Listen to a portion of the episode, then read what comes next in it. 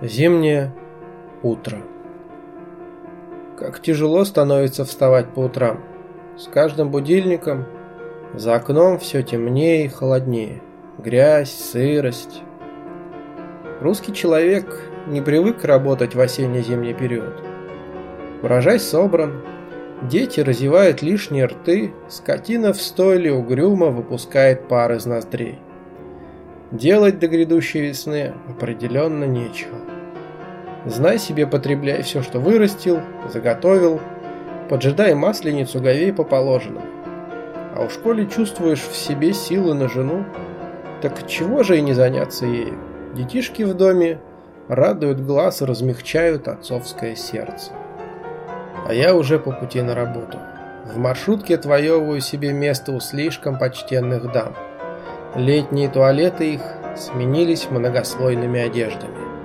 Эти пальто и шубы стесняют движение, плотно обволакивают объемные тела. Им не просто теперь. Упади, поскользнись такая беда. Не встанет, не выкарабкается, скатится в обочину или под куст и мерно захрапит, отдавая свое тепло стылой земле. А вокруг тела ее трава зазеленеет свежая. Иная букашка проснется вдруг и благодарно поцелует даму своим хоботком. Гармония отношений человека и окружающего мира. Но такое случается нечасто.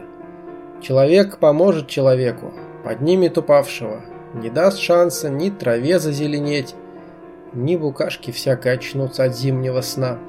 Всему, скажет он важно, есть свое время и дама засеменит по своим делам, а человек по своим.